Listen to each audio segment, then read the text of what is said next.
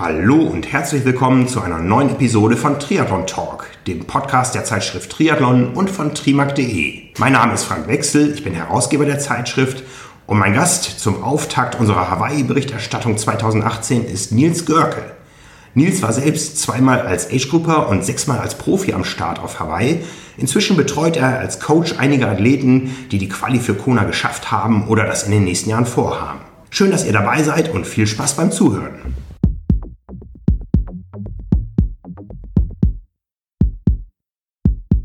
Nils, heute ist der Tag 1 nach der Ironman 73 WM in Südafrika und Tag minus 40 für den Ironman Hawaii. Ja, der ist, wenn wir dieses Jahr 40 Jahre alt, wir starten heute unseren Countdown mit dir, aber wir schauen, glaube ich, lieber erstmal zurück auf das, was am Wochenende sich abgespielt hat. Ja, erstmal danke, dass ich hier sein darf. Natürlich eine Ehre mit dem 40-Tage-Special. Gestern und vorgestern ja auch wirklich unglaubliche Rennen, sowohl bei den Frauen als auch bei den Männern. Wobei gestern natürlich Frodo wieder mal allen die Show gestohlen hat. Unglaublich ja, großartiges Rennen. Äh, ich habe es live verfolgt, hast du es auch mitbekommen? Ja, so ein bisschen äh, vom Kinderspielplatz aus. Ich hatte gestern Papi-Dienst und habe dann immer ein bisschen hin und her jongliert, weil ich eigentlich immer versuche, nicht so viel vom Handy zu hängen, wenn ich mit dem Kleinen unterwegs bin oder eigentlich gar nicht. Aber ab und zu musste ich natürlich die Gelegenheit nutzen, habe dann immer zwischen der Facebook-Übertragung und dem äh, Tracker geguckt. Ich selber hatte nur einen Athleten am Start, der aber ein bisschen später gestartet ist. Und ja, es war sensationell, also unglaubliches Rennen, Wahnsinn. Ja, du kennst diese ganzen Rennen äh, als Age-Grouper ganz früher, als Profi und inzwischen als Trainer. Du sagtest, du hattest einen Athleten gestern am Start. Wie hat er abgeschnitten? Oh, platzierungsmäßig weiß ich es gar nicht. Er ist sensationell gelaufen. Also sein Ziel war es endlich mal unter vierer Schnitt zu rennen auf der Halbdistanz und das hat er geschafft mit einer 1,22. Ist für seine Verhältnisse auch sehr gut geschwommen. Ich glaube 31 Minuten, hat aber beim Radfahren äh, ein bisschen harten Tag gehabt. Also für ihn wird es darum gehen, er startet in vier Wochen beim Ironman Maryland ist auch schon ein paar Mal an der Hawaii-Quali ganz, ganz knapp gescheitert, immer so um zwei, drei Minuten, ich glaube schon viermal. Oh. Und das ist natürlich immer bitter, wenn du irgendwie, bisher war es immer das Schwimmen, jetzt hat er das Schwimmen ganz gut hinbekommen, jetzt war es gestern das Radfahren, aber ich glaube in vier Wochen kriegen wir es dann auf den Punkt hin. Da schauen wir nachher nochmal drauf, äh, was man denn dafür braucht, äh, um eine Quali mit, äh, mit dem Coach Nils Görke zu schaffen. Aber erst nochmal zurück zum Wochenende, wir fangen mal am Samstag an, das Frauenrennen. Daniela Rief, einsame Spitze. Ja, wobei ich glaube, den Rennverlauf hätte man so nicht unbedingt erwartet. Also gerade wenn man auch Frankfurt gesehen hat oder auch das äh, 73-Rennen in Polen, wo sie, glaube ich, jedes Mal im Gesamtrennen siebte und achte war. Also ist ja wirklich Dimension unfassbar. Und klar kann man jetzt in Frankfurt sagen, da war ich selber vor Ort. Ja gut, das Männerfeld war jetzt in der Breite nicht so gut aufgestellt, aber ich glaube, Tyler Butterfield war entweder knapp vor ihr oder hinter ihrem Ziel und ich glaube, das ist ein Name, den man kennt. Also richtig schlecht ist er auch nicht. Also schon wirklich sehr, sehr beeindruckend. Und dass die Lucy Charles es halt geschafft hat, bis zum Ende dran zu bleiben, das ist natürlich schon etwas, glaube ich, womit man nicht unbedingt rechnen konnte. Und auch da ist dann letztendlich die Entscheidung beim, beim Laufen gefallen. Und das fand ich dann doch schon auch sehr beeindruckend, auch wenn man sich die Laufzeiten anschaut. Also das war schon echt krass. Die schnellste Laufzeit hat ja die Anne Haug auf äh, den Asphalt gelegt. Eine Stunde 15 bei den Frauen schon mal eine Ansage. Ja, absolut. Aber ich glaube, wenn man Anne, ich meine, das muss man sich einfach nur angucken. Das ist ja echt eine Augenweide beim Laufen. Und das, sie kommt halt von der ITU-Distanz, war nicht ohne Grund auch schon da halt ganz vorne mit dabei.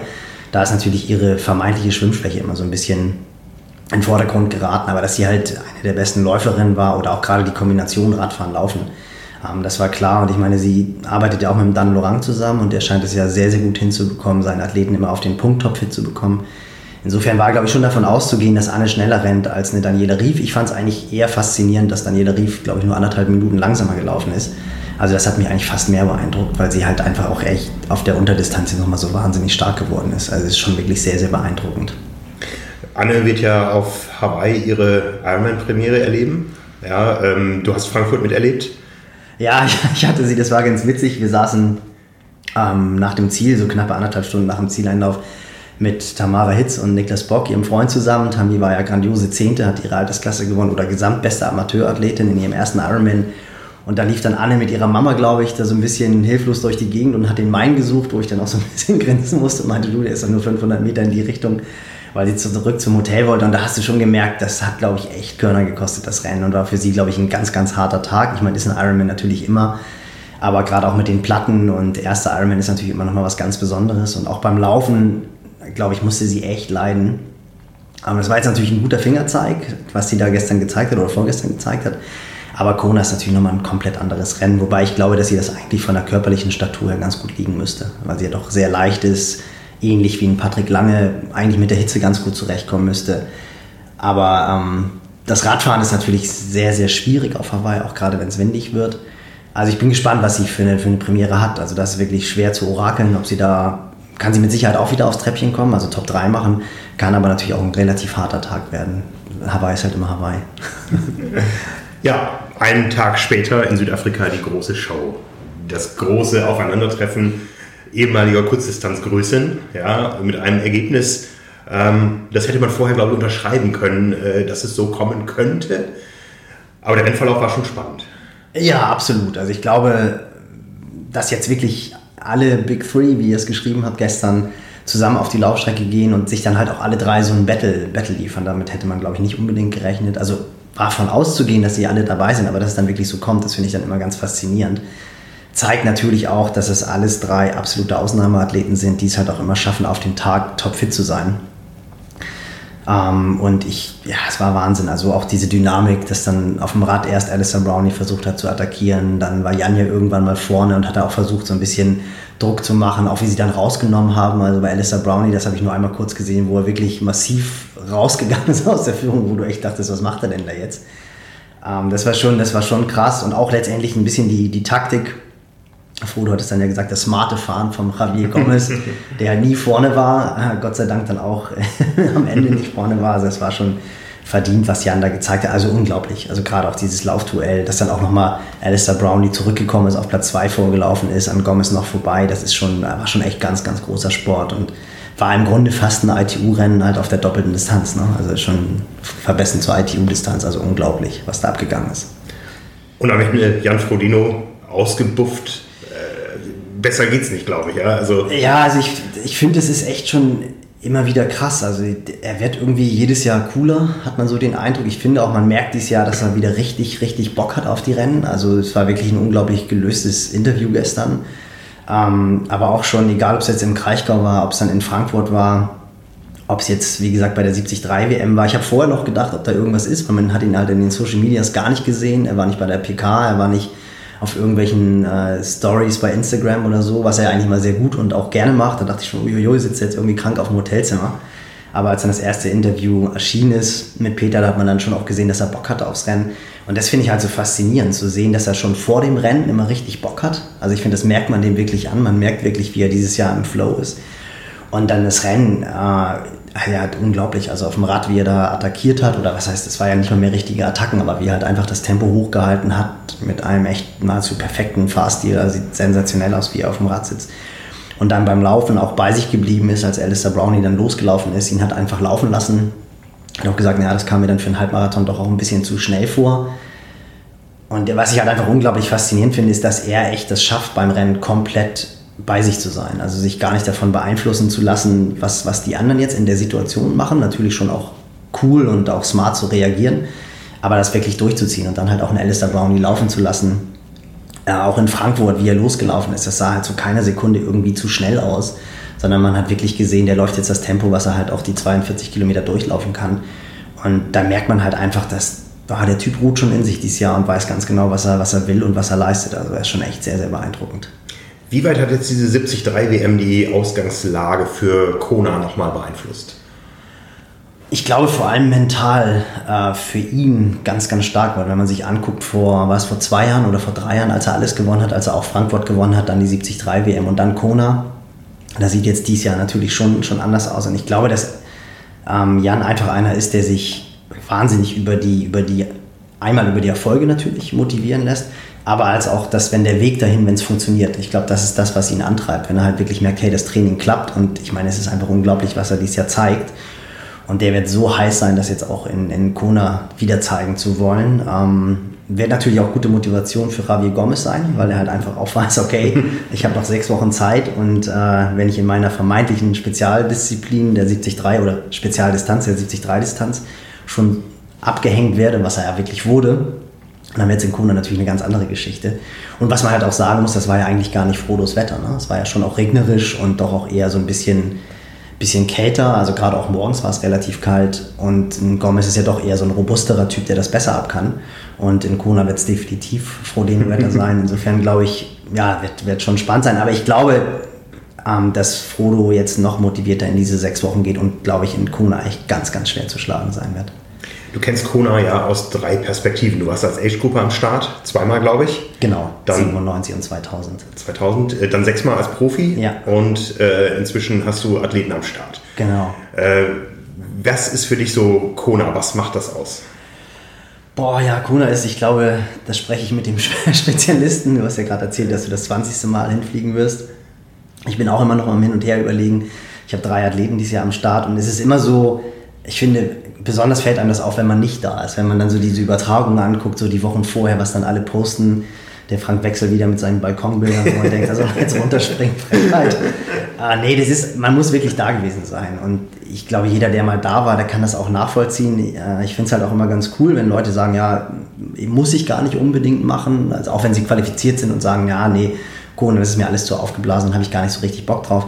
Ich glaube, wenn die mal da wären, dann würden die das auch überdenken, weil es halt einfach wirklich ganz speziell ist. Also dieses am anderen Ende der Welt dann dieser Layback-Lifestyle, der eigentlich gar nicht zu diesen durchgeknallten Triathleten passt und dann trotzdem irgendwie sich das Ganze so hochschaukelt und es ja auch jedes Jahr immer wieder größer wird. Also wenn man jetzt mal ein Jahr lang nicht da ist und dann kommt man im Jahr drauf, dann denkt man wieder, boah, es ist ja noch mehr explodiert, nicht nur die Preise, sondern auch die, die Expo und was nicht auch alles. Also das ist schon einfach was ganz, ganz Besonderes und wenn man die Möglichkeit hat, als Triathlet, vielleicht auch gar nicht unbedingt, wenn man es schafft, sich zu qualifizieren, aber einfach mal da zu sein und zugucken zu können, das ist schon wirklich sehr, sehr, sehr beeindruckend. Also finde ich schon immer wieder total faszinierend.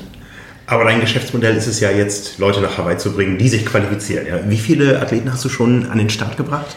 Ja, ich habe nochmal drüber nachgedacht. Also ich habe ja 13 angefangen mit Nils Görke Training, 2013, und hatte wirklich jedes Jahr zwischen, ich glaube, ein Jahr hatte ich nur in Anführungsstrichen einen Athleten und in, äh, zur besten Zeit hatten wir fünf Athleten. Also ich glaube, es müssten so roundabout äh, zwischen 15 und 18 Athleten sein, die jetzt in den letzten sechs Jahren da gestartet sind. Ähm, wie gesagt, dieses Jahr sind es drei. Vor letzten Wochenende hat sich gerade Nele für Kona 2019 qualifiziert in Vichy. Also nächstes Jahr geht es dann weiter. Und das ist für mich auch jedes Mal so, wenn sich ein Athlet oder eine Athletin qualifiziert, ist es so toll, als wie damals, als ich mich selber als Athlet qualifiziert habe, weil man halt genau weiß, was die Athleten da rein pushen, wie schwer das auch ist, wird ja auch jedes Jahr wieder schwerer. Und äh, da ist dann immer echt ganz, ganz viel Stolz dabei, wenn die Athleten das schaffen und da ganz, ganz viel Freude mit den Athleten. Ein Athlet, der jetzt sagt, ich möchte mit Nils Görke nach Hawaii, äh, was muss er mitbringen, damit er bei dir ins Training einsteigen kann und du sagst, ja, ich sehe eine Chance? Mm, also es ist ja äh, gar nicht so, dass ich jetzt nur Athleten trainiere, die sich für Hawaii qualifizieren wollen. Äh, wobei es schon letztens meinte irgendwie, ich weiß gar nicht, wer das war, zu mir gesagt, ey, du bist ja echt so ein Kona-Coach, dass die Athleten das mit dir schaffen. Das ist natürlich auch dann so ein bisschen so eine, so eine Ehre oder so ein Schulterschlag, weil ich ja auch keine 100 Athleten trainiere. Also es sind ja gar nicht so viele. Ich habe insgesamt 40 Athleten, aber Annalena Füllbrand arbeitet auch als Assistenztrainerin mit, die hat auch, ich glaube, zwischen 10 und 15 Athleten betreut. Ähm, ich glaube, dass der Großteil wirklich über Freude geht, über Spaß am Training, über Freude am Training und einfach über eine langfristige Planung. Da gucke ich mir natürlich wirklich immer an, wo kommt der Athlet her, was hat er für einen Background und vor allem, was hat er für einen, für einen Kopf auch. Das ist halt sehr, sehr wichtig. Und dann ist, glaube ich, der Schlüssel wie in jedem Ausdauersport einfach die Konstanz, dass man es halt wirklich schafft, über im besten Fall zwei, drei Jahre verletzungsfrei, ähm, möglichst wenig Erkältung, möglichst wenig Krankheiten zu trainieren und dann kommt man eigentlich auch sehr, sehr nahe in dem Bereich der Qualifikation. Das kann dann ganz äh, absurd sein, wie Nele, die ich halt eben angesprochen habe, die wirklich vor zwei Jahren ihren allerersten Triathlon gemacht hat beim Hamburg Triathlon und die dann im Juli vor mir saß und gesagt hat, du, ich möchte Ironman machen und ich möchte, dass du mich trainierst. Und ich gesagt habe, ja gut, dann können wir so einen zwei, drei Jahresplan machen und sie gesagt hat, nee, ich bin aber schon für nächstes Jahr Frankfurt angemeldet. Und irgendwie hat mich dann die Persönlichkeit gefangen, weil das eigentlich komplett gegen meine Philosophie ist. Also ich bin überhaupt kein Trainer, der sagt, okay, komm, wir schießen dich jetzt zwei Jahre hoch und dann fällst du da noch in ein großes Loch und hörst im schlimmsten Fall mit dem Triathlon-Sport auf. Weil dafür ist die Sportart einfach zu faszinierend. Und ich finde, es ist halt echt so eine Sportart, das merkt man jetzt ja an uns beiden auch, mit 40-Jährigen, die das schon Ewigkeiten machen. Das ist ja einfach eine Sportart, die man echt immer machen kann. Und da kann man auch mal paar Jahre lang runterfahren und wirklich wenig machen. Trotzdem ja, lässt dann das irgendwie nicht los, weil es so eine Sucht ist. Und kommt dann auch relativ schnell, wenn man es schlau macht, ja auch wieder auf ein ganz gutes Niveau. Und ich finde, das ist einfach wirklich so eine Sportart, die man eigentlich mehr oder weniger sein Leben lang machen kann. Ob man dann mit 70 noch einen Ironman machen muss, das würde ich jetzt nicht unbedingt unterschreiben, aber man kann es halt auch. Und das ist eigentlich mein Ziel, dann auch einen langfristigen Aufbau zu machen, sodass die Athleten halt solide starten können. Lass mich dann aber halt auch von irgendwelchen faszinierenden Persönlichkeiten überreden, die dann halt sagen, du, ich will es aber nächstes Jahr schon machen. Und bei Nele war es konkret so, dass wir dann, dass ich gesagt habe, okay, es war im Juli, wenn du das machst, dann will ich aber, dass du dieses Jahr einen Marathon noch läufst. Und dann haben wir uns auf Frankfurt vorbereitet.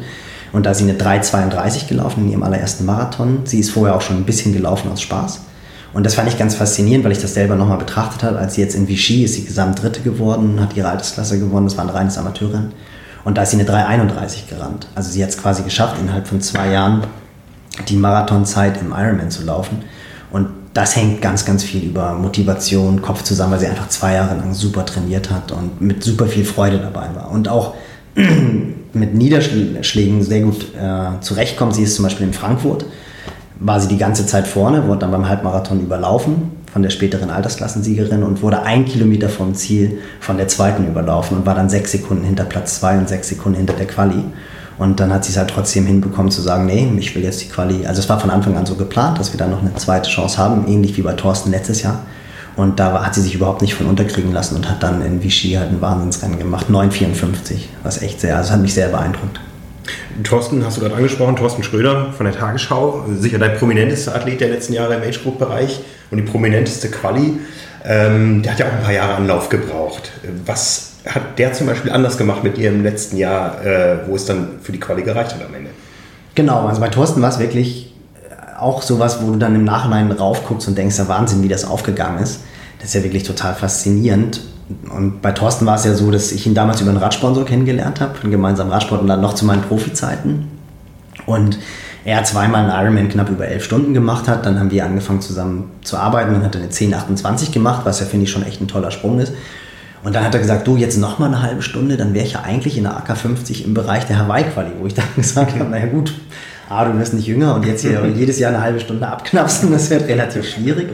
Und dann haben wir uns aber hingesetzt und haben geguckt und dann habe ich halt gesagt, okay, ich gehe davon aus, also wir müssen ganz klar, du musst schneller laufen, du musst im Bereich von 3,30 und schneller laufen, um das zu schaffen im Ironman und haben dann gesagt, okay, dann machen wir jetzt erstmal ein Jahr, wo wir uns aufs Laufen fokussieren, wo du dann noch versuchst, einen Marathon richtig schnell zu laufen. Den wollte er dann natürlich als äh, Lokalpatriot in Hamburg laufen und ist dann in Hamburg echt eine ganz tolle 3.12 gelaufen beim Hamburg-Marathon.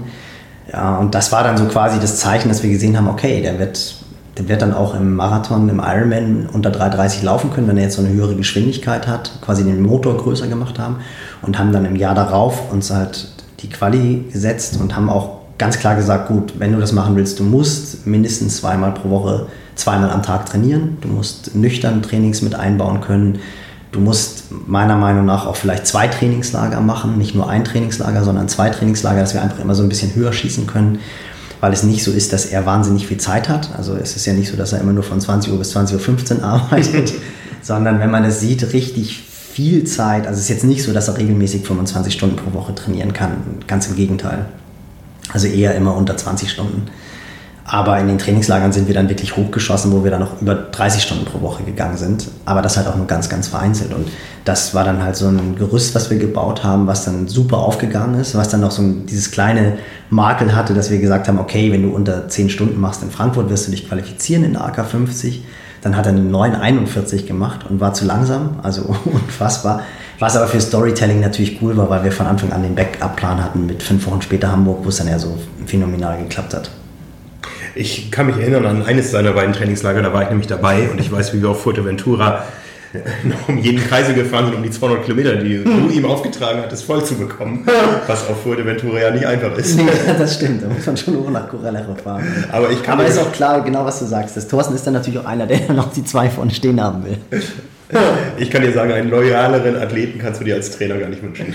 Nee, das stimmt. Aber das Schöne ist ja auch immer, der Erfolg gibt ihm recht. Insofern, insofern ist es wirklich, äh, finde ich, ganz cool. Aber äh, dass sie, also das ist ganz interessant, dass du das auch so bei Nele auch sagen würdest. Also dass du ganz viele Athleten hast, die das halt auch wirklich so, so leben und denen das auch so wahnsinnig viel Spaß macht. Und da schließt sich wieder der Kreis. Ich glaube, der Hauptaspekt ist Freude. Und das hast du, glaube ich, auch gemerkt. Na klar muss man sich motivieren, wenn man total durch ist und dann vielleicht doch nochmal hochgeschickt wird zum Leuchtturm. Oh, der scheiß Gürke, was macht er da wieder? Aber unterm Strich würde ich auch sagen, hast du gemerkt, wie wahnsinnig viel Spaß ihm das Training macht. Und äh, wenn das halt nicht der Fall ist, sondern wenn man nur einen Plan abarbeitet, dann funktioniert das Ganze halt nicht. Ja, das heißt, dieses Commitment und der Spaß gehören dazu. Wie viele Stunden äh, sollten deine Athleten investieren, wenn sie in einer mittleren Altersklasse, wo es ja dann doch in der Regel deutlich unter 10 Stunden äh, Wettkampfzeit bedeutet, um sich für Hawaii zu qualifizieren, wie viel Trainingszeit sollten die mitbringen in der Woche? Also es ist natürlich, das kann man so gar nicht pauschalisieren, weil wie gesagt, ich gucke halt immer jetzt letztendlich, wo kommt der Athlet erstmal her. Also ich versuche mir immer erstmal ein Bild zu machen und da ist natürlich eine Nele, die vom Reiten kommt und die irgendwie seit drei Jahren ein bisschen läuft und seit einem Jahr Triathlon macht, komplett anders als ein Frank Wechsel, der, weiß ich nicht, wann du das erste Mal Hawaii warst, 96? 96. 96. Das war das einzige Mal als Athlet. Ja, du bist ja aber immerhin. Also ich meine, das zeigt ja schon, was du für ein Potenzial hast. Du kommst vom Schwimmsport, also du hast einen ganz anderen Background. Das heißt, ich gucke immer erstmal, wo steht der Athlet, wo kommt der Athlet her. Und je größer die Basis ist und je größer der Background ist, desto eher kommt er natürlich auf ein höheres Niveau wieder. Und ich würde jetzt gar nicht sagen, desto weniger muss er trainieren, aber desto weniger Trainingsstunden muss er investieren, sagen wir es mal so. Und ähm, dann ist natürlich auch immer ganz groß die Frage, wie viel Zeitbudget hat er, was hat er für einen Stress. Und das ist, glaube ich, das, was vielleicht auch meine Trainingsmethodik ein klein bisschen von anderen Trainern unterscheidet, dass ich wirklich versuche, den Gesamtstress, der auf den Körper Einfluss nimmt, zu beachten. Und damit meine ich auch Arbeit, damit meine ich auch viel Privates also es ist natürlich immer so ein relativ schmaler Grad, was will ich von meinen Athleten hören und was nicht. Aber letztendlich, wenn ich Vertrauen habe zum Athleten oder der Athleten Vertrauen hat zu mir und dann sagt, du, ich habe jetzt hier gerade Monsterstress in der Beziehung oder im Job, dann weiß ich auch, okay, dann kann der nicht pro Woche 15 Stunden trainieren. Dann muss ich runtergehen auf 10 Stunden, weil sonst das System zusammen klappt. Und ich versuche wirklich, das so hinzubekommen. Und das sieht man ganz toll, wenn man dann den Background das vergangene Jahr anguckt, sowohl bei Thorsten, weil ich mit ihm da letztens drüber geredet habe, als auch bei Nele dass sie dann wirklich zwölf Monate lang nicht krank werden und nicht verletzt sind. Und das ist halt ganz, ganz viel, so was bekomme ich Feedback vom Athleten. Und das kann dann sein, dass 16 Stunden geplant sind, dass wir dann aber runtergehen auf 12 Stunden, weil wir halt einfach merken, zu viel Stress von außen kommt rein. Mhm. Und ich würde sagen, also ich versuche eigentlich bei Athleten, die, die einen relativ stressigen Job haben, die jetzt nicht viel Zeit haben zu trainieren, versuche ich auch relativ wenig Auf- und Abbewegung zu haben. Also die trainieren dann im Winter vielleicht konstant zwischen 12 und 14 Stunden und im Sommer zwischen 14 und 17 Stunden. Und nur wenn sie die Möglichkeit haben, im Trainingslager zu sein oder hier mal frei zu machen, dann schießen sie wirklich hoch und dann geht das Training auch runter auf 10 Stunden oder auch mal auf 9 Stunden. Da kommen dann sogenannte Ruhewochen. Ansonsten versuche ich eigentlich das Training mehr oder weniger konstant zu halten, damit sie halt einfach diese Belastbarkeit, diese Verträglichkeit hinbekommen. Denn wenn man mal ganz ehrlich ist, ist ja eigentlich die Geschwindigkeit, die ein Athlet im Ironman aufrechterhalten muss, um unter 10 Stunden zu machen, nicht wirklich hoch. Also es klingt jetzt natürlich ein bisschen vermessen, aber... Es ist relativ. Ja, na klar, ist relativ, aber du weißt, was ich meine. Also wenn, ich sag jetzt mal, du musst keine Wunder vollbringen, um im Bereich von einer Stunde zu schwimmen. Du kannst, so wie du Rad trainiert hast, man hat, konnte es ja letztes Jahr auch toll verfolgen, wenn man sich dein Setup anguckt, wenn man dein Talent und die Möglichkeiten anguckt, kannst du roundabout um die fünf Stunden fahren, fünf Stunden zehn vielleicht. Das heißt, du hast dann noch drei Stunden 40 für einen Marathon. Und das ist ja ein 5-10er Schnitt. Und wahrscheinlich können wir dich 24 Stunden am Tag rausholen, wenn du nicht gerade am Tag vorher knallhart trainiert hast und sagen, so Frank, du läufst jetzt in 20er im 15er Schnitt. Das würdest du wahrscheinlich immer schaffen. So, aber das dann halt im Ironman nach den 3,8 und 180 Kilometern zu machen, das ist halt die Kunst, aber es ist an sich ja nicht schnell. Das ist das, was ich meine. So, und äh, das hinzubekommen, das erfordert halt einen relativ langen Weg, also einfach eine sehr solide Basis. Viele Wochen, viele Monate, im besten Fall ein bis zwei Jahre Training und dann schafft man es am Tag X auch. Also das dann ist natürlich ganz, ganz viel zwischen den Ohren. Aber ähm, da haben wir gerade die beiden Beispiele angesprochen, sowohl Thorsten als auch bei die halt vom Kopf her sehr stark sind. Ähm, und die sind halt immer wieder einfach, die dann dranbleiben, dranbleiben, dranbleiben. Und auch bei Thorsten war es ja auch super knapp. Also er ist in Hamburg nachgerückt und ich weiß noch, ich hatte letztes Jahr hatten Anni und ich zwölf Athleten am Start. Das war echt Stress hier in Hamburg, aber war natürlich auch ein Wahnsinnstag. Ich meinte, du warst live dabei. Und äh, das war dann auch echt Tracker bei dem und bei dem, weil ich zwei, drei Athleten hatte, um die es um die Hawaii-Quali geht. Und da habe ich dann Thorsten vier Kilometer vorm Ziel auch echt nochmal so angeschrieben, weil da halt zwei Leute in der AK 50 unmittelbar vor ihm waren. Und den einen hat er halt noch geholt und ja, das hat ihm halt dann Platz gemacht. Also da ist er dann halt auch richtig, also ich glaube, so hat er sich auch noch nicht gequält im Wettkampf. Das ist, da hat er auch nochmal eine neue Dimension erreicht und das gehört halt auch dazu. Du sagtest, es muss zwischen den Ohren stimmen, roundabout 15 Stunden im Schnitt muss der Athlet mitbringen. Wie groß ist denn eine Erfolgsquote bei diesen Menschen, die das mitbringen, die unbedingt diese Quali wollen und äh, die Motivation haben und äh, sich die Zeit nehmen können? Also ich, da, da bin ich wirklich überrascht, dass es doch eine, eine, recht hohe Quote ist. Ich kann das jetzt nicht in Prozentzahlen sagen, aber jetzt, wenn ich mal gucke von den Athleten in den letzten Jahren, die so die Möglichkeit gehabt haben, sich für Hawaii zu qualifizieren, ähm, da sind dann irgendwie zwei, drei Athleten bei von vielleicht 15, die es äh, nicht geschafft haben. So und eigentlich bei allen anderen, Steven beispielsweise, der jetzt auch in Kona das erste Mal starten wird, der hat in Rot letztes Jahr 9 Stunden, weiß ich gar nicht, 9 Stunden 12 oder 9 Stunden 13 gemacht. Wahnsinnsläufer, Wahnsinnsradfahrer, kann überhaupt nicht schwimmen. Also wie Nils Görke früher.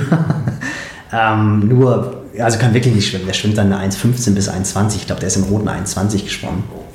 Ähm, und der ist dann aber in Rot letztes Jahr, wo die Strecke auch sehr schwer war, unter drei Stunden gelaufen in seiner ersten Langdistanz und auch stark Rad gefahren, unter fünf Stunden Rad gefahren. Und da war dann ganz klar, wenn der eine Hawaii-Quali schaffen will, dann kann er das natürlich schaffen. Und dann hat er halt Südafrika gemacht dieses Jahr und ist dann wieder unter drei Stunden gelaufen auf einer wirklich nicht einfachen Puh. Strecke, ist unter fünf Stunden Rad gefahren, im Schwimmen hat er sich ein bisschen verbessert, ist eine 1,15 geschwommen, also hat dann glaube ich 9,06 oder so gemacht und ist Dritter in AK geworden. Und das ist halt auch für mich dann immer wieder total faszinierend zu sehen, wie das halt einfach funktioniert. Also dass du im Ausdauersport es wirklich schaffst, die Leute auf den Tag X vorzubereiten, mehr oder weniger fast wie Maschinen. Und wenn die Birne dann halt mitspielt, dann rufen die ab und dann stehst du danach und sagst wirklich, das gibt's ja gar nicht. Also das muss ja auch nicht immer nur die Hawaii-Quali sein. Eine Woche davor ist eine Athletin von mir, die Juristin ist, macht ihren ersten Ironman. Und da habe ich gedacht, so, okay, wenn es richtig gut läuft, macht die unter elf Stunden und dann ballert die da eine 10, 15 hin. Läuft auch ein 3,38er Marathon, fährt 5 Stunden 15 Radtour. Ich denke, das gibt es ja gar nicht, wo holt die das her? Aber irgendwie, wenn die Trainingseinheiten passen, wenn die, ich kann es nur wiederholen, wenn die, vor allem wenn sie gesund bleiben und wenn sie am Tag X top vorbereitet, also frisch auch sind, vom Kopf her frisch sind und nicht hinfahren und total müde sind und auch gerade die letzten Tage sind meiner Meinung nach total wichtig. Da gehe ich dann auch so weit, dass ich echt sage, Leute, macht euch einen Zeitplan für die letzten zwei, drei Tage, wo ihr den wirklich sklavisch einhaltet. Dann wird gefrühstückt, dann wird die Startunterlagen abgeholt. Weil ich glaube, das hat jeder schon mal erlebt. Dann läuft man über die Messe und dann trifft man den noch, dann trifft man den noch, auch hier nochmal Fotos und da nochmal shoppen. Und ratzfatz sind fünf Stunden und man hat nicht gegessen, man hat nicht getrunken und war man, man war fünf Stunden auf den Beinen, wo man eigentlich auf dem Hotelzimmer abliegen soll. Oder Kleinigkeiten, keine Flipflops tragen vorm Rennen, damit deine Waden nicht beansprucht werden, sowas alles. Und ich glaube, da gibt es halt so wahrscheinlich 15 bis 20 Sachen und wenn man die beachtet, dann ist man halt am Tag X frisch und dann ist die Erfolgsquote relativ groß. Das sind alles Erfahrungen, die du weitergeben kannst. Wie oft siehst du deine Athleten denn persönlich? Das ist ganz unterschiedlich. Also ich versuche natürlich schon, die Athleten gerade hier in Hamburg mehr oder weniger regelmäßig zu sehen, was jetzt, seitdem ich Papa geworden bin, natürlich auch deutlich schwieriger ist, weil einfach der Tag äh, noch knapper ist und noch kürzer ist. Äh, ganz unterschiedlich. Also Thorsten, weil wir über ihn geredet haben, sehe ich wahrscheinlich wirklich nur drei, vier Mal im Jahr. Ähm, andere Athleten versuche ich eigentlich wöchentlich zu sehen oder zumindest 14-tägig zu sehen. Und andere ganz tolle Athleten, Tamara, die jetzt in Frankfurt so einen Wahnsinnswettkampf hatte und sich jetzt gerade auf Hawaii vorbereitet, die sehe ich auch nur zwei, dreimal im Jahr. Und mit der telefoniere ich sogar relativ wenig weil das auch eine Athletin ist, die sehr ja, selber genau weiß, was sie will und die, der ich eigentlich einfach nur in Anführungsstrichen einen Fahrplan geben muss. Und wir kommunizieren über eine Plattform, wo halt auch eine Tagebuchfunktion ist, wobei sie da auch noch nicht mal mehr viel einträgt. Also da kriege ich immer mit, wenn ich von ihr nichts höre, dann weiß ich, es läuft. So, und wenn dann irgendwas, wenn ich irgendwas höre, dann weiß ich, okay, irgendwo ist jetzt Sand im Getriebe und dann wird das Ganze justiert. Und das ist komplett unterschiedlich. Und das ist, glaube ich, auch die große Kunst zu erkennen, habe ich einen Athleten vor mir, der viel Kommunikation braucht, oder habe ich einen Athleten, da mache ich mir eher Gedanken, wenn ich nichts höre und sage mal, ist alles in Ordnung? Ja, ja, läuft alles. Und dann weiß man das irgendwann, dass man von denen nicht viel hört. Gucken wir mal nach Hawaii. Du warst äh, über 15 Jahre verteilt jetzt ungefähr immer wieder vor Ort. Äh, was hat sich verändert in der Zeit? Ja, 21 Jahre sogar. 21 Überleg mal, ja. 97 bei dem grandiosen Erfolg von Thomas Hering. Oh, war ich das erste Mal da. Wahnsinn. Ja, ich glaube, kann man, also das ist ja komplett anders, was da, was da abgegangen ist. Also 97 war es ja wirklich noch so ein komplett verschlafener Ort mit der Highway war einspurig und noch die alte Wechselzone hinten. Totales Abenteuerfeeling eigentlich Sicherlich im Vergleich zu 78 dann nochmal krasser, aber trotzdem ähm, überhaupt kein Vergleich zu jetzt. Und wie wir es auch schon gesagt hatten, jedes Jahr wird es größer, jedes Jahr wird es auf, ne, aufgeblasener, klingt so negativ, ich finde es gar nicht negativ. Wird es vielleicht professioneller, es war ja auch ganz lange war, glaube ich, der Bornhöve-Triathlon besser organisiert als Hawaii. Also so mit den Startnummern. Was ich erinnere mich in den ersten Jahren noch an Verpflegungsstellen auf der Laufstrecke, die von beiden, die nur auf einer Straßenseite genau. standen, aber aus beiden Richtungen angelaufen werden. Äh, genau, ja, ja, das war absurd. Also auch wie lange es noch so diese Fotoservice gab und sowas. Alles, wo du dann hinter den Supermarkt gegangen bist und wo dann die Leute ihre äh, Polaroids abgeschickt haben. Also sensationell. Und da ist natürlich schon wahnsinnig viel passiert. Ähm, auf der anderen Seite, wenn du siehst, wie unglaublich professionell der Sport geworden ist, gerade wenn wir jetzt angucken, die Leistungen sowohl bei den Profis als auch bei den Amateurathleten und bei den Profis ja noch viel, viel mehr, gerade jetzt auch in Südafrika beispielsweise, ähm, da halt hinkt letztendlich, finde ich, was die, die Präsentation des Ganzen anbelangt, dem schon auch noch ein bisschen hinterher. Also wenn du jetzt auch siehst, du hast ja wahrscheinlich auch verfolgt auf Facebook, der Stream war jetzt nicht wirklich Weltklasse und da denkt man schon, ey Leute, das kann doch alles gar nicht wahr sein. Ich meine, in Kona hat es immer ganz gut geklappt jetzt, abgesehen davon, dass da auch zu wenig Kameras unterwegs sind. Aber da denkt man schon, das ist so eine Bühne, so ein Wahnsinnssport und wie es nach außen transportiert wird, ist dann doch immer noch sehr leidenschaftlich. Also es könnte noch viel, viel professioneller werden eigentlich. Ja, ähm, auch die Age-Gruppe sind sicher professioneller geworden. Das Ganze kostet auch ja. ordentlich Geld. Ja, ja. Also total. es ist ja nicht nur, dass man sich einen Trainer Nils Görke leisten können muss, sondern auch äh, das Equipment und so weiter. Ähm, das heißt, die Klientel ist schon. Hat sich die Klientel verändert? Siehst du das so? Oder? Also na klar, also was definitiv Fakt ist, ist, dass es natürlich viel, viel breiter geworden ist. Also weißt du selber auch, ich weiß noch, als ich mich 97 das erste Mal auf Hawaii vorbereitet habe, die Vorbereitung war auch nicht so richtig umfangreich, deswegen bin ich auch nicht ins Ziel gekommen. August, September, da war halt keiner, der irgendwie noch trainiert hat. Da war die Saison vorbei und wenn man da hier durch die äh, Marschlande gefahren ist, da hast du irgendwie würde ich sagen, im Monat so viele Radfahrer gesehen, wie du jetzt innerhalb von einer Stunde siehst. Also es hat sich, der Ausdauersport ist ja total populär geworden und das finde ich ist auch zu sehen, dass früher waren wir wirklich Freaks im positiven Sinne. Mittlerweile sind wir immer noch Freaks, aber da sind halt wie viele Frauen machen mittlerweile Triathlon, wie viele Frauen um die 30 machen Triathlon. Also es ist halt echt einfach eine ganz, ganz andere Sportart geworden und das finde ich total toll. Es ist schon irgendwie eine Sportart für jedermann geworden. Ich bin ja auch in dieses Schulprojekt involviert und wenn du siehst, wie auch die Schüler begeistert dabei sind, mittlerweile kennen die dann auch einen Jan Frodeno. Wenn du vor zwei, drei Jahren gefragt hast, kennt ihr jemanden, der einen Ironman macht, hätte keiner gekannt. Und spätestens seit dem Gewinn des Bambis und Sportler des Jahres sind dann doch zwei, drei Leute pro Klasse, die sagen, klar, ich kenne Jan Frodeno und die dann auch die Distanzen vom Ironman Hawaii kennen. Also es ist schon viel, viel bekannter geworden. Die, die Krönung war ja jetzt Eröffnungsspiel der Fußball-Bundesliga, Bayern München gegen Hoffenheim. Und die Stadionwerbung im, äh, in der Allianz Arena in München war Tipps von Jan Frodeno. Ja. An den Banden, live ja. im Fernsehen. Ja, also genau. Sollte man spricht über Absolut. uns dank Jan Frodeno. Sollte vielleicht im Volksparkstadion auch mal gemacht werden, dann würden die Jungs in der, in der, ersten Liga spielen. Das stimmt, das stimmt. Aber dann würden sie wieder erste Liga spielen, glaube ich. Nein, Spaß beiseite. Also es ist halt... Ähm, es ist schon breiter geworden, aber du hast natürlich recht. In der Spitze ist es halt äh, ganz klar ein Sport für Besserverdienende. Ähm, und das ist aber, finde ich, so ein bisschen ja für unsere Gesellschaft symptomatisch. Du hast halt Produkte, die halt wahnsinnig teuer sind, die laufen.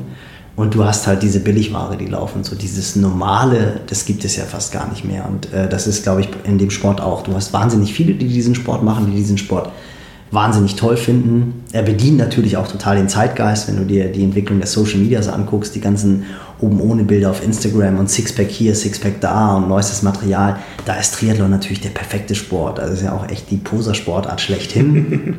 und kein Wunder, dass sie da natürlich so einen Anklang findet. Auf der anderen Seite hast du halt oben diese Leute, die sich halt erstmal leisten können oder müssen sich leisten können. Und äh, das ist natürlich auch teilweise ein bisschen grenzwertig. Ne? Also immer ein schmaler Grad.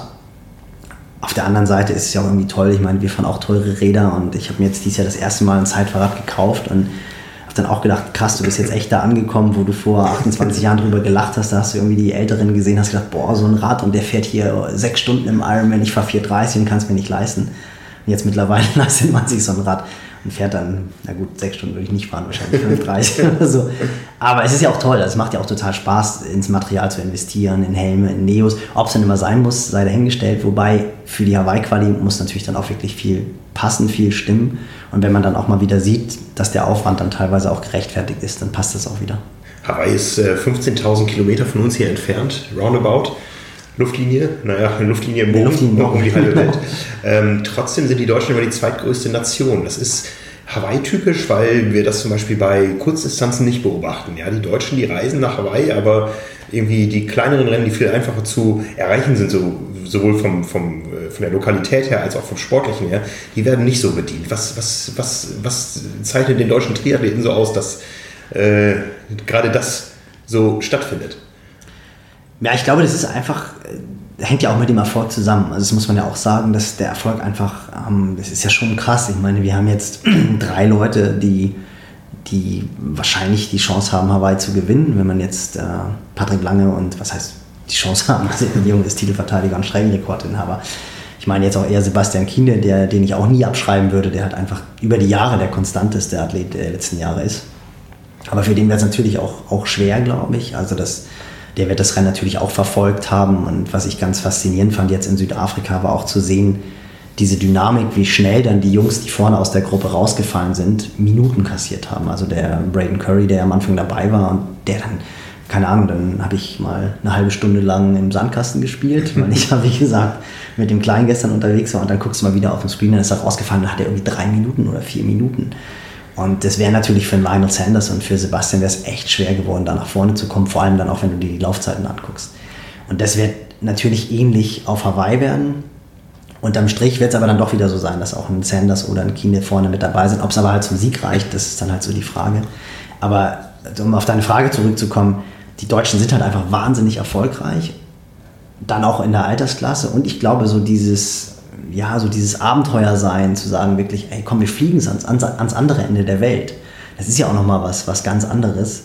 Und das ist ja auch so abgefahren, gerade auch im Oktober, wo es hier dann so ein bisschen dunkel wird und wo du echt denkst, boah, jetzt hier wieder der deutsche Herbst, da haben wir eigentlich überhaupt keine Lust zu.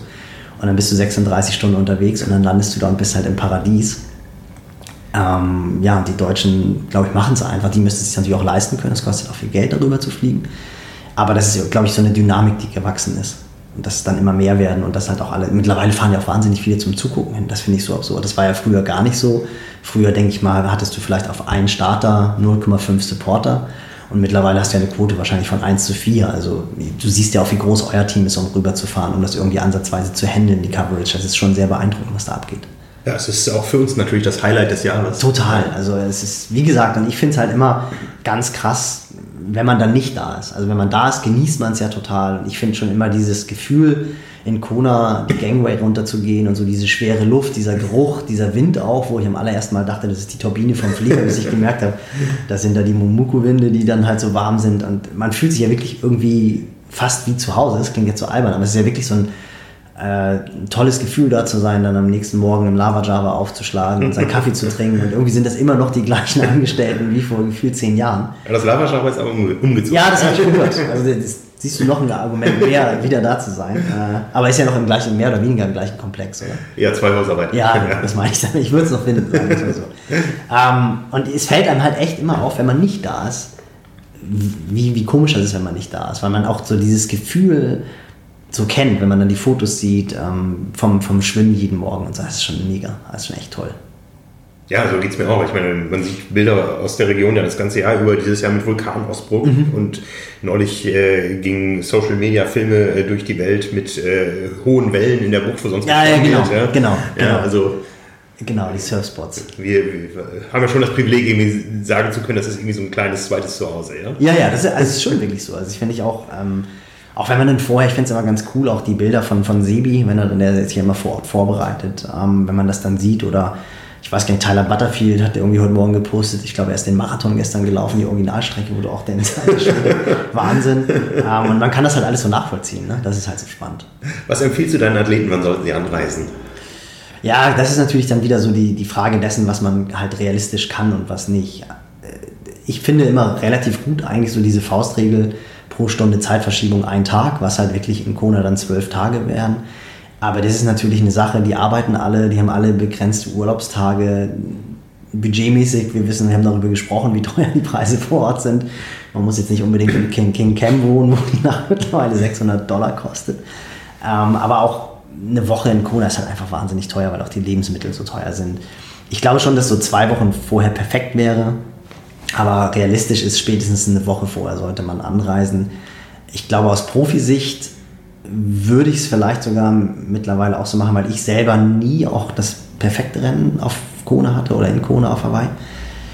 Ich finde, glaube ich, die Vorbereitung von, von Sebi mittlerweile, der so sechs Wochen vorher oder fünf Wochen vorher, es war ja eigentlich immer nach der 73 WM dann rüberfliegt, die ist, glaube ich, schon, schon ganz gut, weil ja auch vor Ort mittlerweile die Möglichkeiten waren ja damals auch gar nicht so da zu trainieren. Den Pool gab es nicht und das war mhm. alles viel, viel schwerer.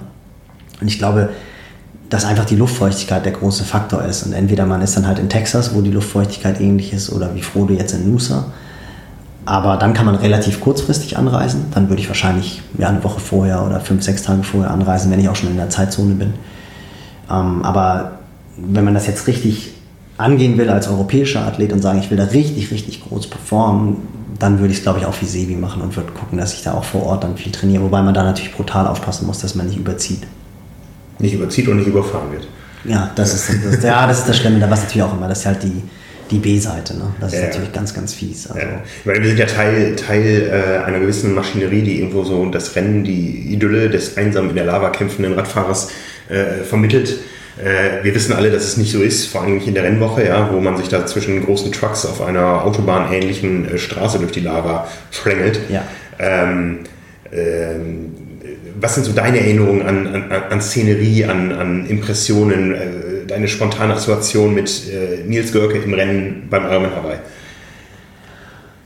Boah, also was ich immer, ja, eigentlich das, was du gesagt hast, also was glaube ich echt so sofort ins, in, in den Kopf kommt, ist einmal der, der Start. Also das fand ich auch immer noch, wenn ich das, das erzähle ich auch ganz viel in der Schule, wie es ist, als, als Athlet da zu starten, wichtigste Rennen der Welt, dann bist du halt vorne am Ende waren wir dann ja auch nur noch 100 Profis, wobei ich bin Gott sei Dank hatte ich immer noch die Zeit, wo die Frauen dabei waren. Also dann konnte ich dann immer im Frauenpack mitschwimmen, weil die Top-Männer alle schon weg waren. Da habe ich mich um mich herum nur pinke Badekappen und pinke Fingernägel gesehen. Das war immer ganz gut. Also zu, zu, für, für die Leser äh, und Hörer, ähm, Nils Görke war immer einer, der von Disziplin zu Disziplin genau. von nach vorne gearbeitet genau, hat. Genau, sagen wir es mal so. Ja, wobei ich auch mittlerweile, das Witzige ist, bei meinem besten Rennen 2003, als ich 22. geworden bin, hatte ich auch mein bestes Schwimmen. Das war, bin ich mit 56 Minuten rausgekommen. Also ich bin immer so zwischen 56 und 58 Minuten rausgekommen. Was eigentlich, was frage ich mich auch, wie ich das heutzutage gemacht habe, aber doch ganz gut. Aber dieser Moment vorm Start, um darauf zurückzukommen, und dann ist ja so diese Flaggen rechts am Pier, wenn dann, ich weiß gar nicht, ist glaube ich die blaue Flagge oder so, dann weißt du, in den nächsten fünf Minuten geht's los. Und natürlich alle tierisch aufgeregt. Du weißt aber, dass immer erst dann gestartet wird, wenn die Helikopterkameras da sind. Und dann hörst du halt dieses Flappern von den, von den Helikoptern, die halt von hinten rankommen. Und dann kommen die so von links und rechts und drehen dann so vor dich und dann weißt du, Gott, jetzt geht's halt wirklich gleich los und dir schlägt das Herz fast aus dem Hals raus. Und dann ist halt dieser Kanonschlag und dann funktionierst du eigentlich im besten Fall nur noch. Das war für mich eigentlich immer so der faszinierendste Moment, so diese wirklich Sekunden vorm Start, wenn dann die Helikopter kamen. Und dann im Rennen halt wirklich so diese Einsamkeit, diese extreme Sonne und Hitze auf der Haut, also was du ja wirklich teilweise spürst und dann auch so dieser Kampf zu versuchen, das positiv zu bewerten und, und nicht negativ, also dich nicht verbrennen zu lassen, sondern die Energie der Sonne zu nutzen. Und dann beim Laufen natürlich einfach ja wirklich so diese, diese, dieser ewig lange Weg raus ins Energy Lab, wo du dann Kreuzung siehst und denkst, ah, das ist dann die Kreuzung, danach wird abgebogen und dann kommt aber noch eine, noch eine, noch eine. Und was halt als Profi immer sehr hart war, fand ich auch so dieses Dranbleiben, ne? dass du wirklich dir eigentlich auch keine Zeit lassen kannst an der Verpflegungsstelle, sondern wirklich durchprügeln musst und dann siehst du irgendwo am Horizont ein. Und für mich war es ja immer so eine Aufholjagd, ähm, wo du halt gedacht hast, okay, du möchtest so gerne mal unter die Top 15, im besten Fall Top 10 und ähm, das, das heißt, du musst es wirklich die ganze Zeit dranbleiben. Das ist auch etwas, wo ich echt einen riesen, riesen Hut ziehe vor, vor Patrick Lange der ja gerade vor zwei Jahren, ich meine, was man, als wie viel ist er da losgelaufen? Ich glaube als 17. oder 18 und der dann echt noch auf Platz, äh, Platz 3 vormarschiert ist, weil das natürlich von der Psyche her wahnsinnig hart ist. Ist natürlich immer vermeintlich einfacher, wenn du weißt, du rennst hier, um den Sieg Kräfte freizusetzen, als wenn du als 17. losläufst und sagst, okay, mal gucken, wohin ich komme. Also das fand ich schon sehr, sehr, sehr beeindruckend. Was macht Patrick Lange zu so einem Hawaii-Spezialisten? Das ist er ja, wenn man so seine anderen Rennen anguckt. Er hat gute Rennen, aber auch, auch Texas, wo er damals seinen ersten Ironman äh, nee, gewonnen hat, das war ja klimatisch ähnlich. Total. Naja, das, das ist ja absolut faszinierend. Also ich meine, der Typ hat, wenn man böse sagt, die Jahre vorher einen Rhein-Neckar-Cup gewonnen und jetzt ist er Streckenrekord im Haber in Kona. Ja, da muss man schon den Mut vorziehen. Der muss eine unfassbare, gar nicht unbedingt hitzeresistent, aber Verträglichkeit der Luftfeuchtigkeit haben.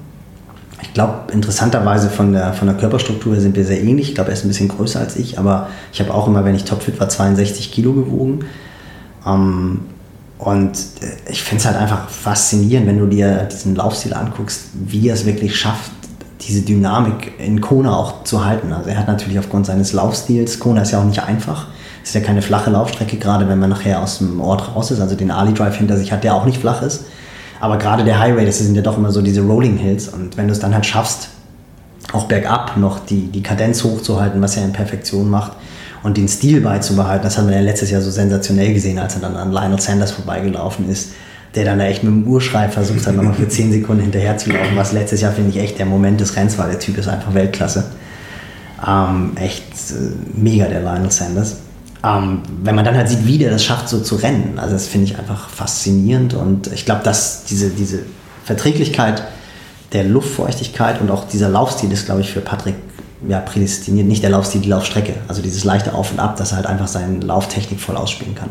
Mhm. Denn es ist ja schon sehr auffällig, wenn du siehst, wie er rennt, stilistisch gesehen. Sein Trainer hat ja mal gesagt, er rollt einfach, also wie, wie, wie, während die anderen laufen wie ein Würfel. Das finde ich passt ganz gut, wenn man einen Sanders sieht, der sich halt so eckig über den Kurs schleppt. Wobei man natürlich jetzt auch sagen muss, das wird dieses Jahr auch Jan ist eine Augenweide, wenn man das gestern gesehen hat. Auch er ist mit einer echt hohen Frequenz gelaufen. Javier ist natürlich einer, der auch über den Stil geht. Also du musst natürlich auch um einfach einen 3,45er Schnitt, man muss sich das ja immer vor Augen rufen. Sowohl Jan in, in Frankfurt als auch Patrick auf Hawaii. Die Jungs laufen halt einfach einen 3,45er Schnitt und selbst für einen richtig guten Läufer ist 3,45 über einen Marathon, boah, und das dann nach der Vorbelastung, das ist schon krass beeindruckend. Oder auch gestern die 1,6, ja, Wahnsinn. 1,6 im Halbmarathon, was kann man daraus hochrechnen auf einen Marathon? Ja gut, das ist ja immer so dieses, was ja auch viele, wo, oder wo viele Profis sich zu hinreißen lassen, wenn sie dann sagen, bisher wurde im Ironman noch nicht so richtig schnell gelaufen. Also ich denke schon auch, dass, dass man wahrscheinlich, wenn die Rennkonstellation passt, im Bereich von 2,35 oder vielleicht sogar auch an die 2,30 ranrennen kann. Ähm, aber es ist natürlich auch, glaube ich, die, die Erschöpfung, das ist, glaube ich, das ganz, ganz schwer planbare. Ich finde, bis halb Ironman ist eigentlich ja noch, das ist noch Triathlon und dann kommt Ironman. Also ich finde, halb Ironman kann man noch planen. Wenn man im halb Ironman explodiert, dann ist man irgendwie fünf Minuten langsamer oder sechs Minuten. Aber im Ironman, dann geht es halt ganz, ganz schnell so los wie bei Jan letztes Jahr, der das dann noch grandios durchgezogen hat. Da ist es halt viel schwerer planbar, weil ich glaube, dass diese Kopfmüdigkeit und diese Erschöpfung ähm, viel schwerer zu steuern ist. Und das ist, glaube ich, das, was die wirklichen Champs nachher ausmacht, dass sie dann halt einfach damit zu beobachten können. Und ich glaube, dass da ähm, auch Frodeno so ein, so ein Großmeister ist. Ich meine, der sagt es ja auch in der inneren Kommunikation, aber auch im Rennen dann wirklich vermeintlich bei sich zu bleiben, auf das Geschehen zu reagieren, aber trotzdem genau bei sich zu bleiben und zu sagen, nee, ich fahre jetzt nicht für eine halbe Stunde 20, 30 Watt mehr, weil dann werde ich explodieren, so wie Lionel Sanders das letztes Jahr gemacht hat. Was aber auch irgendwie so cool ist. Ich meine, dann führt er halt das Rennen an und dann ist der Helikopter da vorne und dann gehen halt die Stiere mit ihm durch äh, und dann leidet er natürlich nachher. Aber so ein Frodeno, dem passiert das halt nicht. Der weiß halt ganz genau, nee, die Kerze zünde ich erst später ab und das finde ich schon cool. Jetzt sind wir mittendrin im Orakel, was passiert auf Hawaii. Genau. Ja, wenn wir uns mal unsere drei Deutschen, die du genannt hast, angucken. Äh, Patrick Lange als Titelverteidiger, Jan äh, Frodeno und Sebastian Kiele, die äh, Sieger der letzten Jahre. Wie ist für jeden Einzelnen die Ausgangssituation? Ja, ich hatte es ja eingangs schon gesagt, irgendwie glaubt man, dass die Dynamik sich jedes Jahr denkt man, okay, da ist jetzt noch ein Gomez dabei, da ist jetzt noch ein besserer Schwimmer dabei und die werden vorne den riesen Express aufmachen von Anfang an und es wird schwer werden für Sanders und für Sebi da ranzukommen.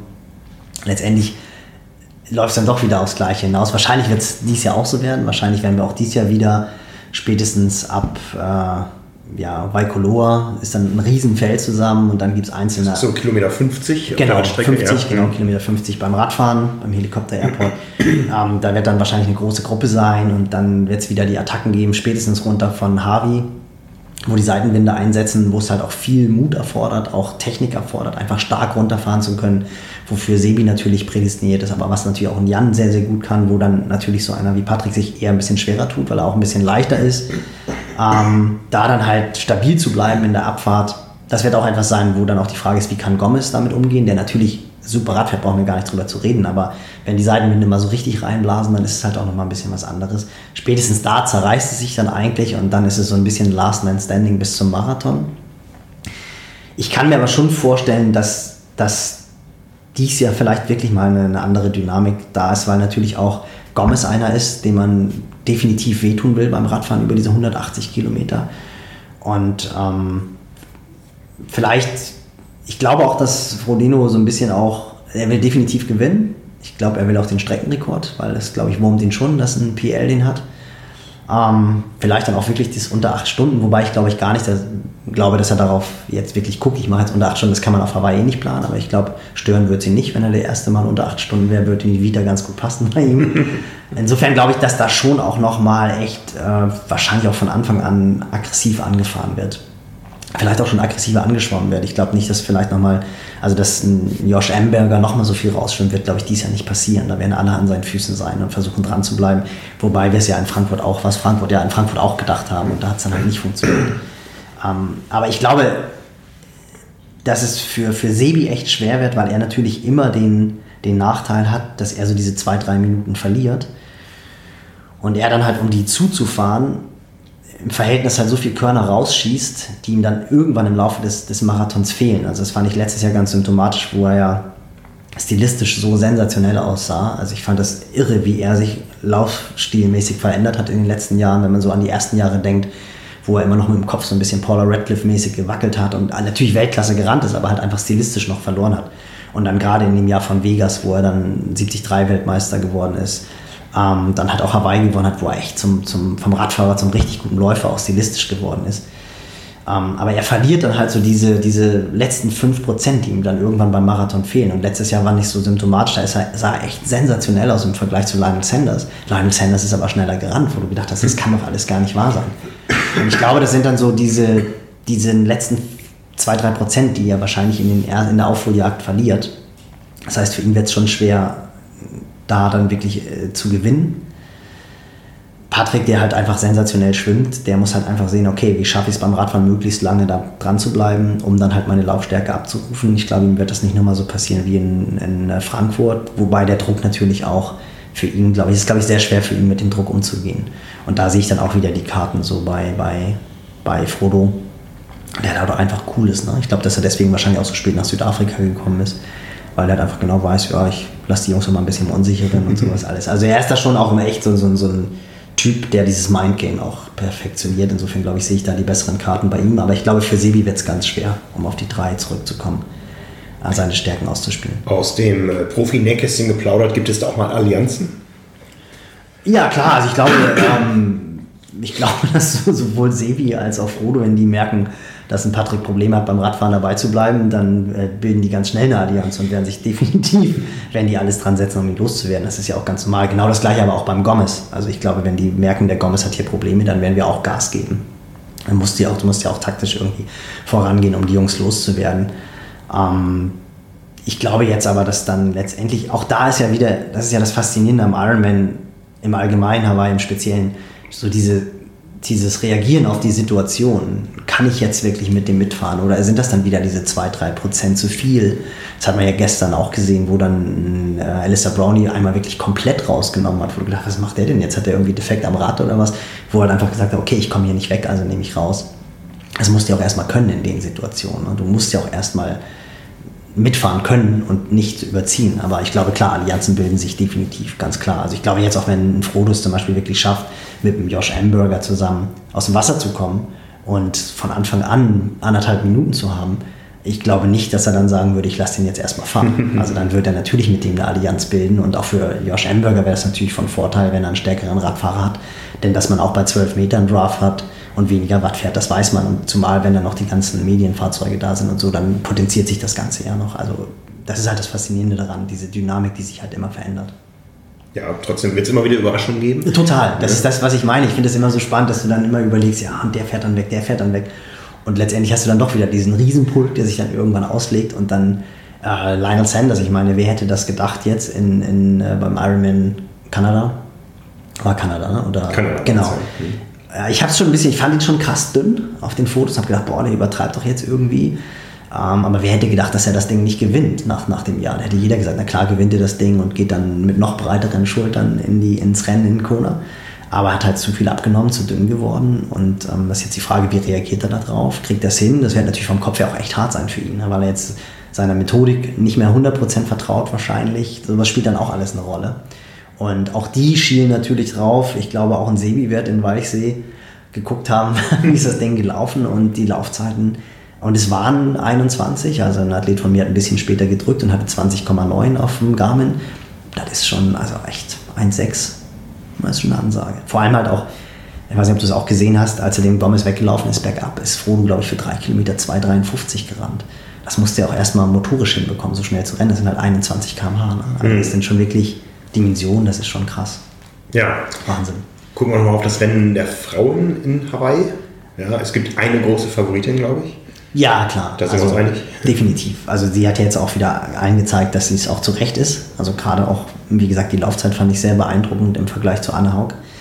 Ähm, es wird sicherlich, also auch die Lucy Charles, finde ich, ist echt krass beeindruckend, auch wie die sich als Athletin entwickelt hat. Also sie ist auch, was ist sie gelaufen? Ich glaube eine 1,20 gestern, was ja auch echt schnell ist. Also das ist halt auch ein 3,45er Schnitt. Das muss man auch erstmal rennen im Halb Ironman und die Strecke war auch gestern nicht ganz leicht sie hat sich materialmäßig äh, oder zumindest stilistisch nochmal komplett verändert. Sie saß ja letztes Jahr wirklich noch nicht optimal auf dem Rad. Dieses Jahr sitzt sie verdammt stark drauf. Das wird ihr auch nochmal ein paar Körner gerade auch fürs, fürs Laufen geben.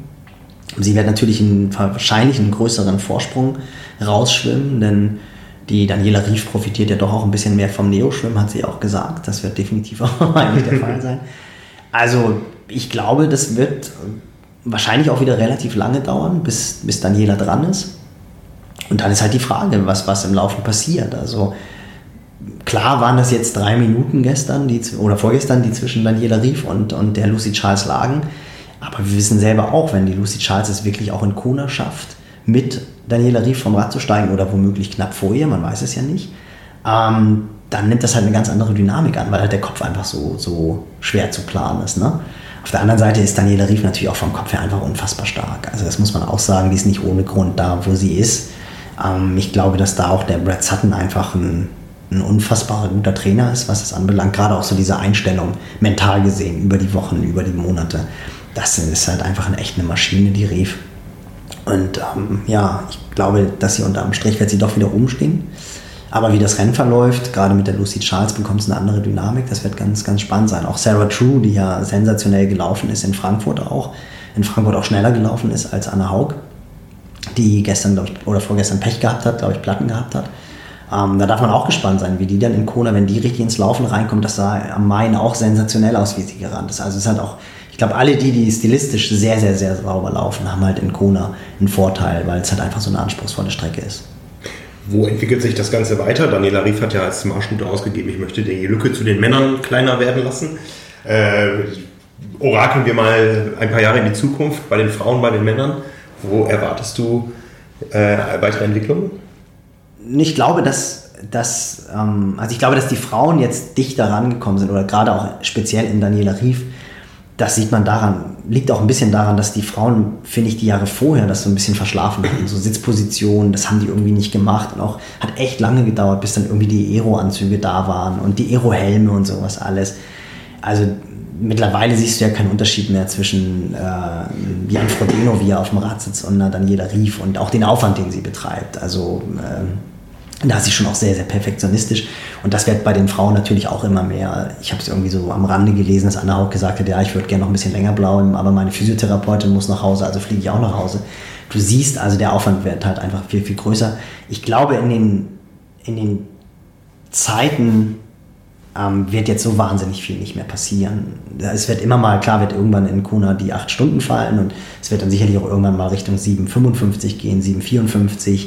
Vielleicht schafft man es dann irgendwann den Marathon mal Richtung 2,30 zu rennen. Wahrscheinlich schon.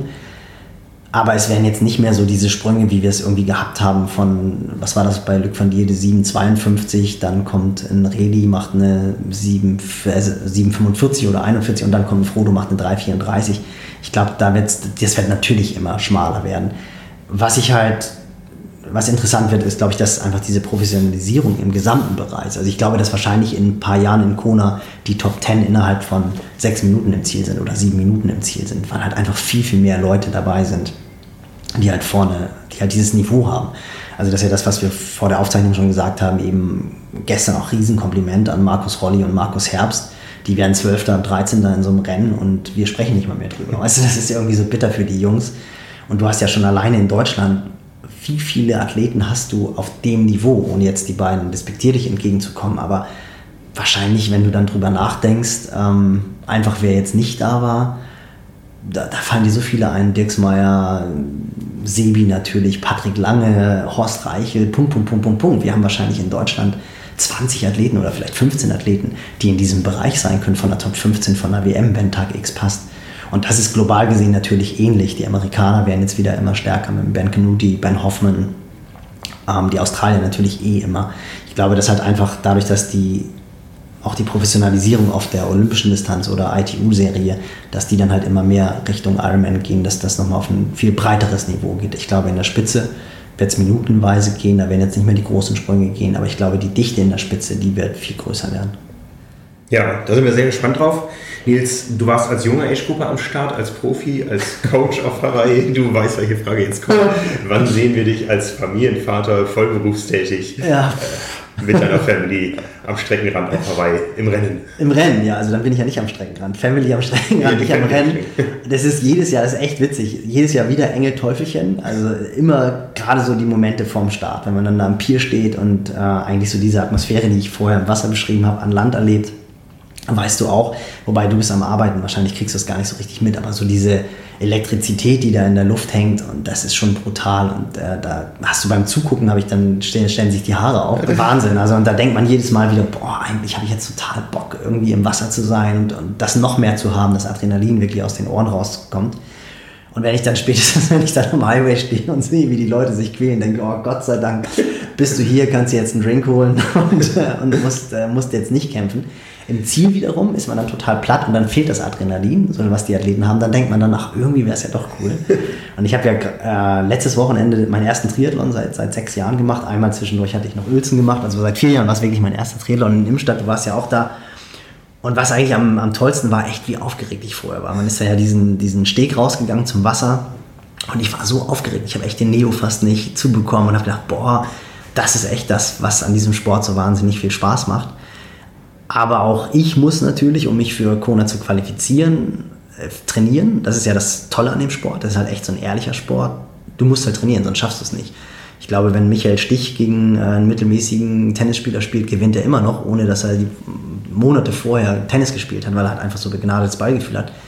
Als Triathlet musst du, um dich für Hawaii zu qualifizieren, auch als ehemaliger Profi, erweiterte Weltspitze, musst du, musst du auch trainieren. Mit acht Stunden Training pro Woche schafft man das wahrscheinlich nicht. Aber man merkt, ich setze mich damit auseinander. Also es ist schon im Hinterkopf drin. In Imstadt habe ich beim Laufen gedacht, du machst nie wieder einen Ironman, selbst eine Halbdistanz ist so lang. Schon im Ziel habe ich gedacht, ach, irgendwie war das ja doch ganz cool. Also sagen wir so, ich gehe davon aus, ich bin ja jetzt AK45, dass ich in der AK45 nochmal auf Hawaii starten werde. Ich bin auch mit der AK-45. Ja, genau. Ich glaube, wir machen das Mikro jetzt mal aus. Genau, dann, dann äh, planen wir, wie wir dann so 2019, 2020 beide am Start sein werden. Sehr schön. Ich bedanke mich herzlich fürs Gespräch, Nils Görke, und äh, ja, wünsche dir und deinen, Erfolg, äh, deinen Athleten viel Erfolg. Ja, danke dir. Jetzt Richtung und, Cola äh, und gutes genau. Gelingen. Wir machen jetzt aus und dann geht das Ränkeschmieden los. Die perfiden Pläne des Frank Wechsel und des Nils Görke. Dankeschön. Gerne. Ja, vielen Dank, dass ihr bei Triathlon Talk mit dabei wart. Wenn euch das Format gefallen hat, dann abonniert uns gerne, das würde uns erfreuen. Und wenn ihr Kommentare habt, Feedback, Fragen oder Ideen, dann schreibt uns einfach bei Facebook, Instagram oder per Mail. Und ansonsten würden wir uns freuen, wenn ihr auch bei der nächsten Ausgabe von Triathlon Talk wieder reinhört.